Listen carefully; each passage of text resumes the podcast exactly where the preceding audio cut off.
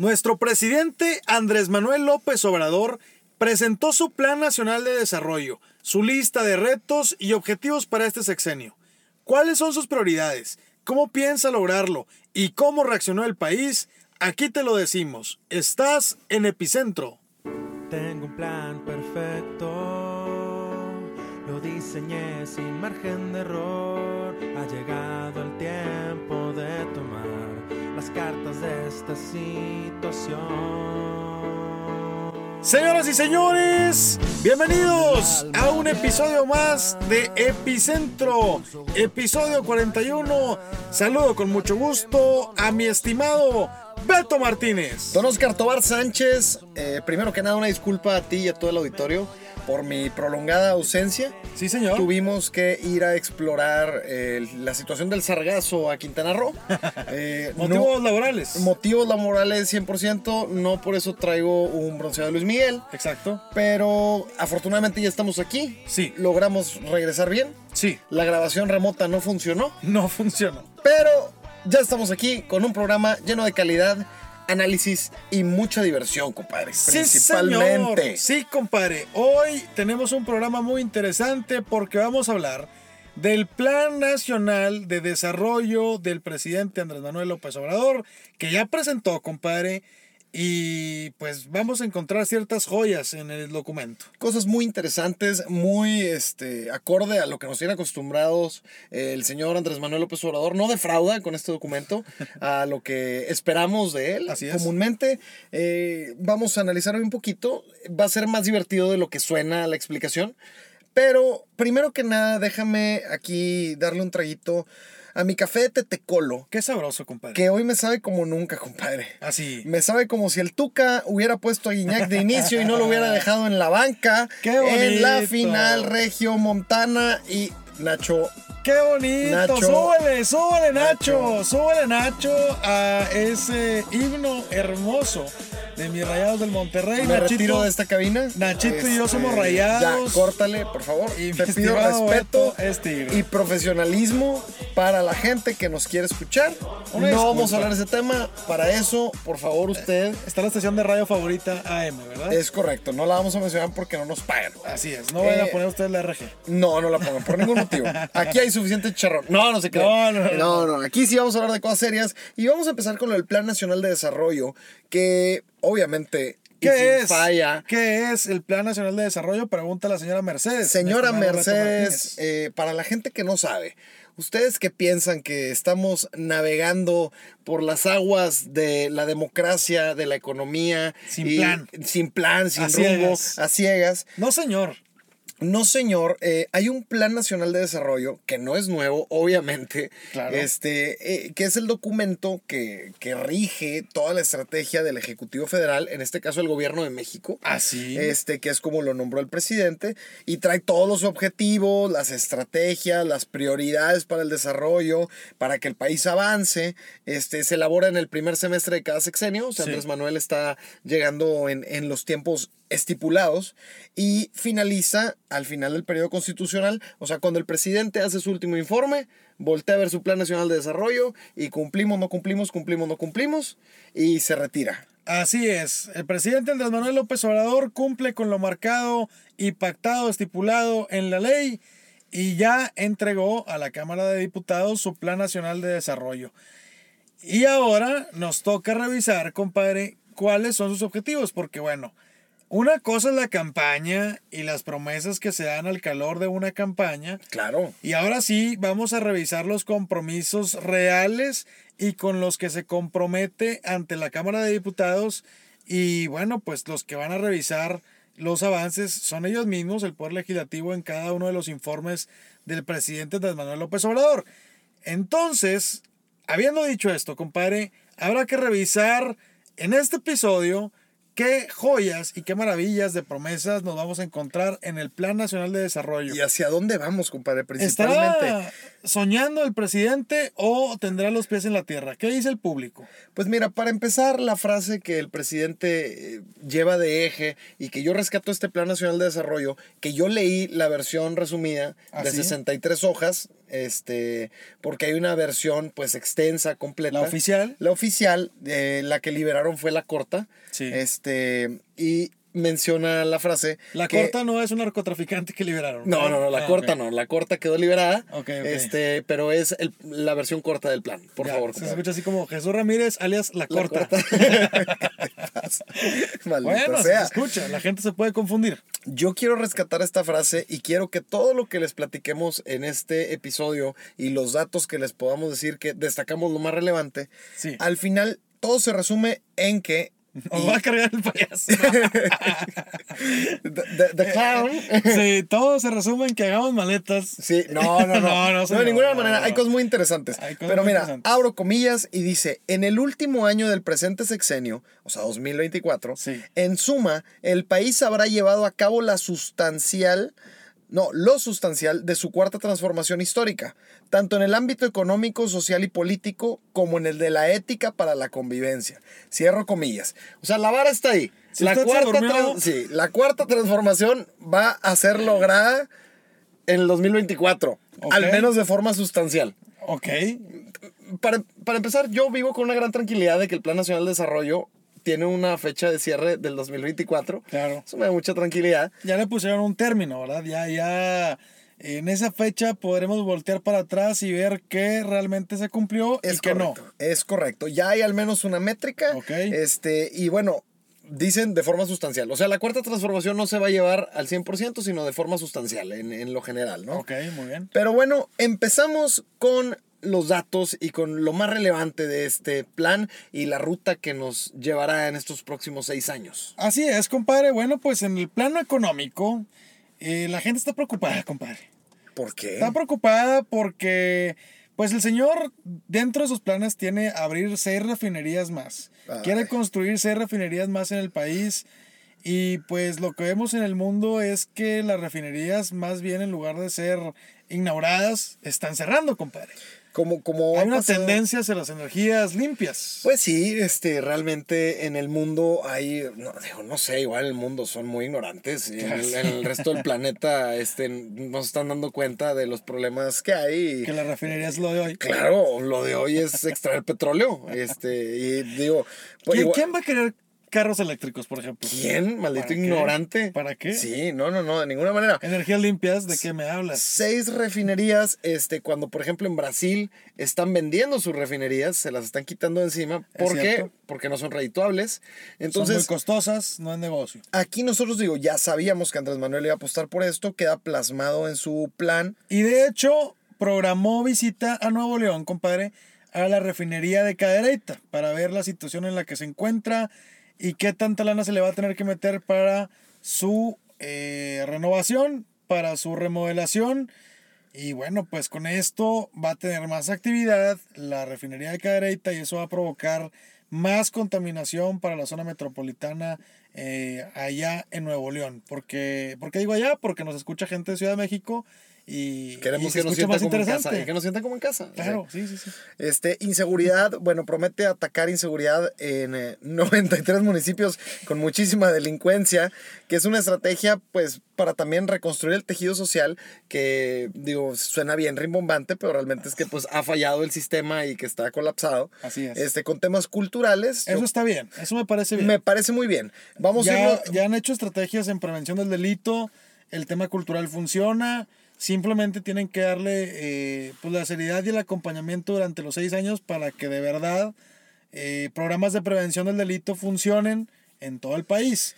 Pero ahí me parece una estrategia clara y que sí se puede medir. Si ellos nos dicen que van a combatir con temas culturales y con estrategias de prevención del delito, yo creo que sí podemos voltear hacia atrás en seis años y decir, a ver, échame cuántos proyectos eh, implementaste, échame los resultados y, y vamos a ver si eso impactó o no en los índices delictivos de cada estado. Claro, por supuesto. Y bueno, vamos a ir rápidamente aquí con estos puntos para luego llegar al punto donde nos vamos a sorprender todos, porque pues digo, para hacer todo esto se necesita dinero, ¿no? Sí. Este, se necesita tener un crecimiento. Ahorita vamos a llegar a esa, a esa bonita cifra. Y en términos de corrupción, compadre, Que es muy importante para la 4T, digo, es de, Es de lo los, que hablan de diario. los ejes más relevantes. Así es, el presidente eh, anunció que quiere reducir eh, el número de víctimas de la pequeña corrupción, o sea, los moches, eh, los temas ahí de corrupción En con los burocracia, trámites. en los trámites y todo eso, pero principalmente lo que se compromete es a reducir en 75% la percepción, subrayo, percepción de corrupción en gobierno federal. En 2018, eh, Cuando salió Quique, cuando salió Quique, saludos Quique, que por cierto acaba de divorciarse ya oficialmente. sí, lo publicó en Facebook, como Sí, todos, hombre. o sea, para que vean que, o sea, no porque fue un presidente deja de revelar sus sentimientos en Facebook, para Sí. que le den like y, y que Claro. ya sepan las... Se puso single. Sí, ya puso Sí, single. ya, ya, para que no se asusten si lo ven con alguien. Anda suelto. Quique anda suelto y soltero.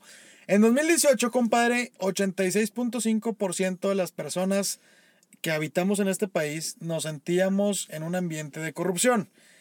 Y tú te preguntarás cuál es la meta del presidente. Bueno, pues es que en 2024 solamente el 22% lo sienta. Sol- solamente el 22% lo sienta este, esa sensación de Sí. corrupción. Así es, Claro, así es. por solamente, supuesto. Solamente el 22% quiere que sientan esa corrupción, eh, contrastando con el 86% que actualmente lo sienten, ¿no? Entonces, aquí lo, la cosa interesante es que él habla de percepción. Lo interesante, creo yo, salvo que yo esté loco, es medir esto mejor bajo las denuncias que se hagan de parte de la ciudadanía, ¿no? Y no por la mera percepción, porque pues sabemos que saben posicionar los temas y que con una buena estrategia de comunicación pudieran modificar la percepción de la gente. Sin embargo, en denuncias, pues son números y datos duros. Aparte, digo, yo creo que debe de afectar mucho la percepción de comunicación si una persona con mucho poder o mucha autoridad saliera a diario todas las mañanas a decir No que ya se acabó la corrupción. Sí. Este, yo creo que eso impacta mucho. Eh, no se le vaya a ocurrir a alguien Sí, no. salir todas las mañanas Cállate. a las 7 Ojo. a decir ya se acabó la corrupción, Claro. nosotros somos honestos y ya murió el, este, el- el- la época neoliberal. Imagínate seis años de eso. Yo creo que sí, al final si te preguntan, oye, ¿y la corrupción?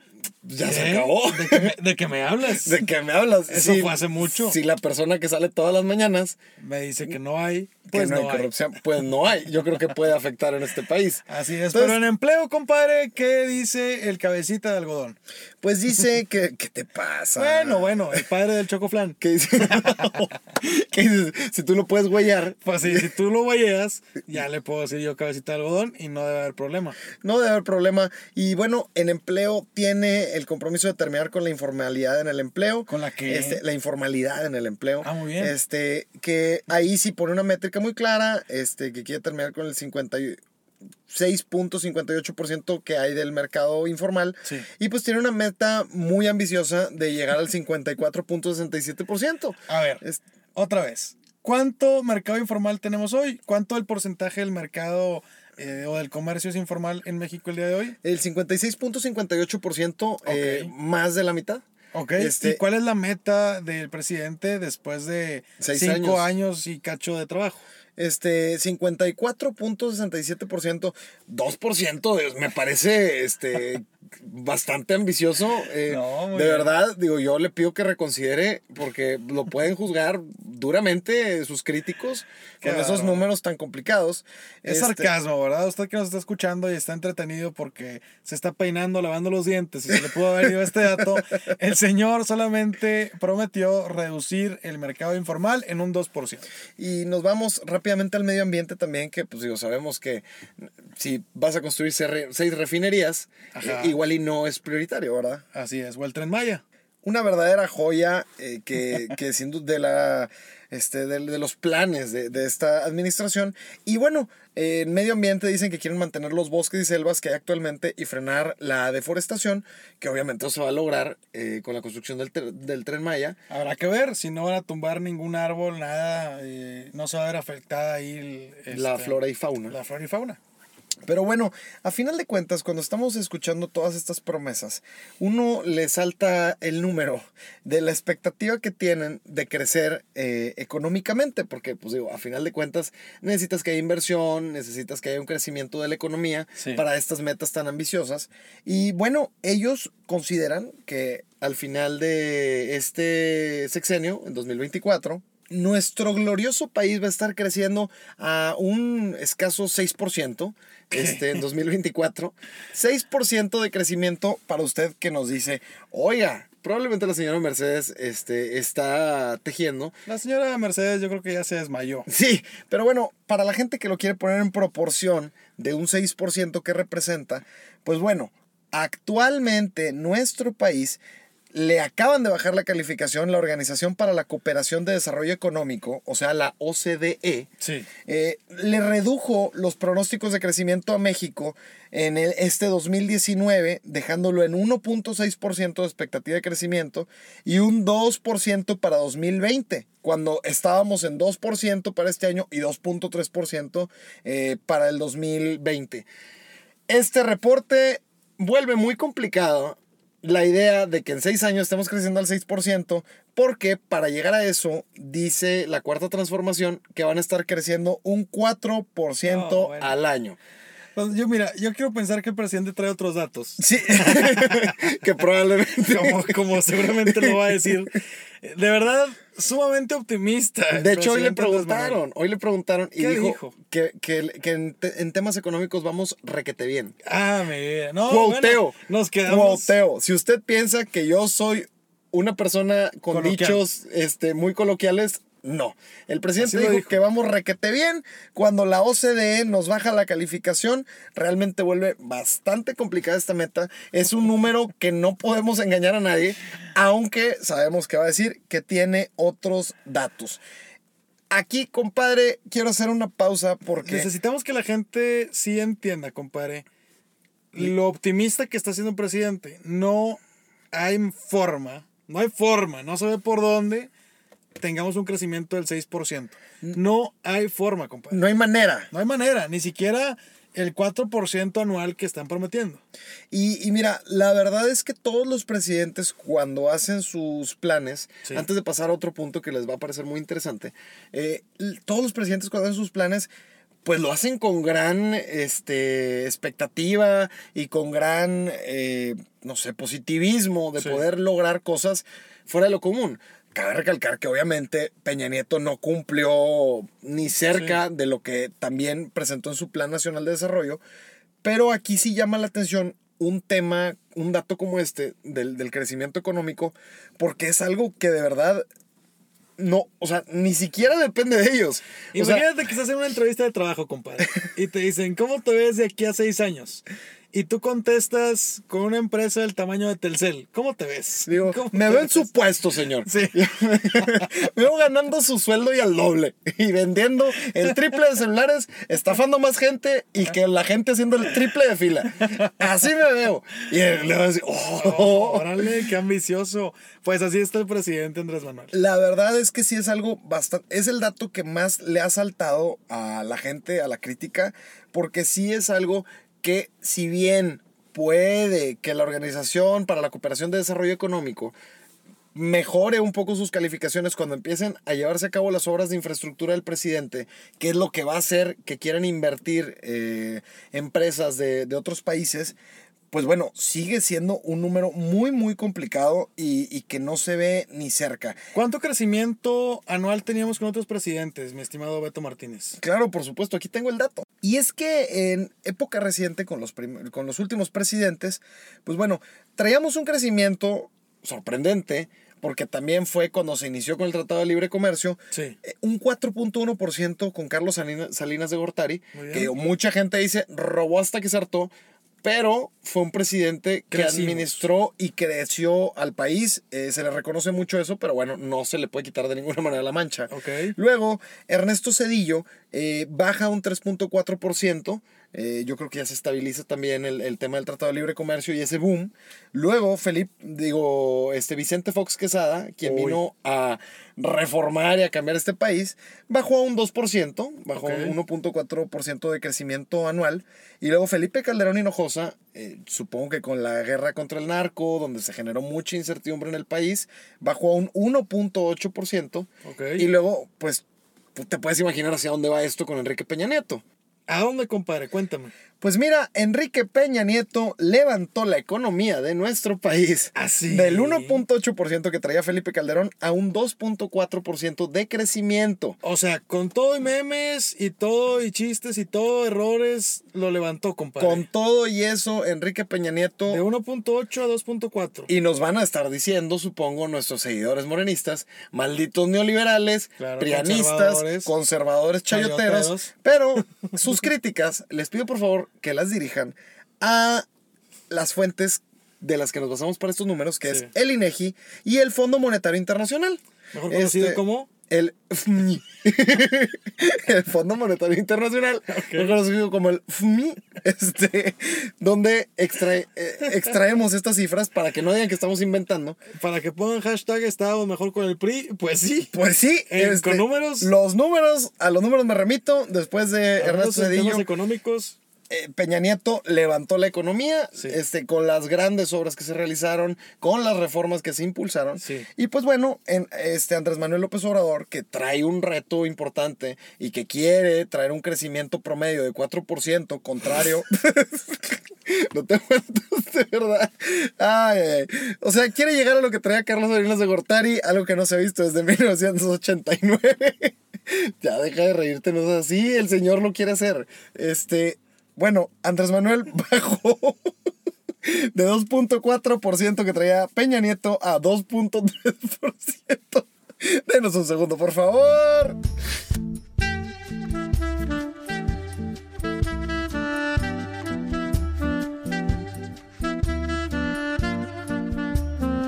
Bueno, este, una disculpa, eh, nos ganó un poco la risa. No es que nos dé risa el retroceso económico de nuestro país, pero pues es muy interesante ver que pues bajó por el tema de la incertidumbre, que es lo que, lo que dice el Fondo Monetario Internacional. Es interesante ver el optimismo. ¿eh? El optimismo de, de la cuarta transformación. Todo, Este, todo va a estar bien, muchachos.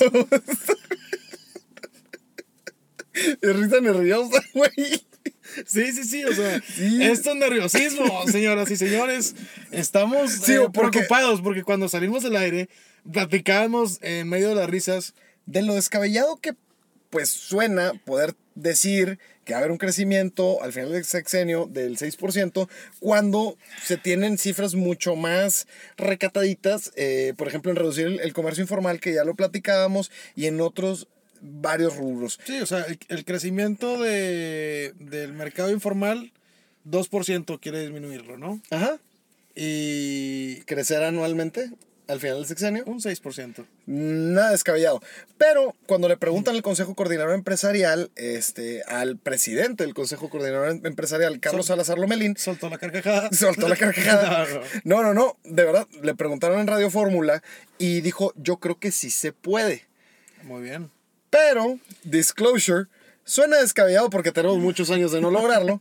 Y acompañado también, fue posterior a una reunión que tuvieron con la OCDE, de hecho, que le acaba de bajar el promedio a México de, de crecimiento, la expectativa de crecimiento. Sí. Y dice, estamos hablando de que es posible, o sea, sí es posible crecer un 4% y al final del, del sexenio crecer un 6%. ¿Crees que México va a ganar el mundial? Sí, claro, es posible. Sí se puede. Como dijo un sabio filósofo Con eso de Guadalajara. con eso te ¿Por qué todo. no, David? ¿Por qué no? Imaginemos cosas chingonas. Muy bien. Pues bueno, las imaginamos, nada más que el señor, después de decir que sí es posible, dijo, pero necesitamos armar todos estos temas de competitividad, productividad, salud, educación, además de una coordinación entre el sector público y el sector privado, sindicato, sector social. Y si es posible llegar al citado crecimiento. Cualquier cosa cualquier cosa. Este, hace cuenta que dijeron este, pre- precisamente eso. Sí es posible que México el mundial. Sí, Tienes que ganarle a. todo es posible. Le tienes que ganar a pues Alemania, Brasil, Italia, este, Holanda, Francia Inglaterra. y Inglaterra. Y de pasada sacaron del retiro a Pelé. Este, Y trae lesionado a Carlos Vela y a Chicharo. y juégala. Pues sí. Va a portería el conejo. Por eso suena así de absurdo.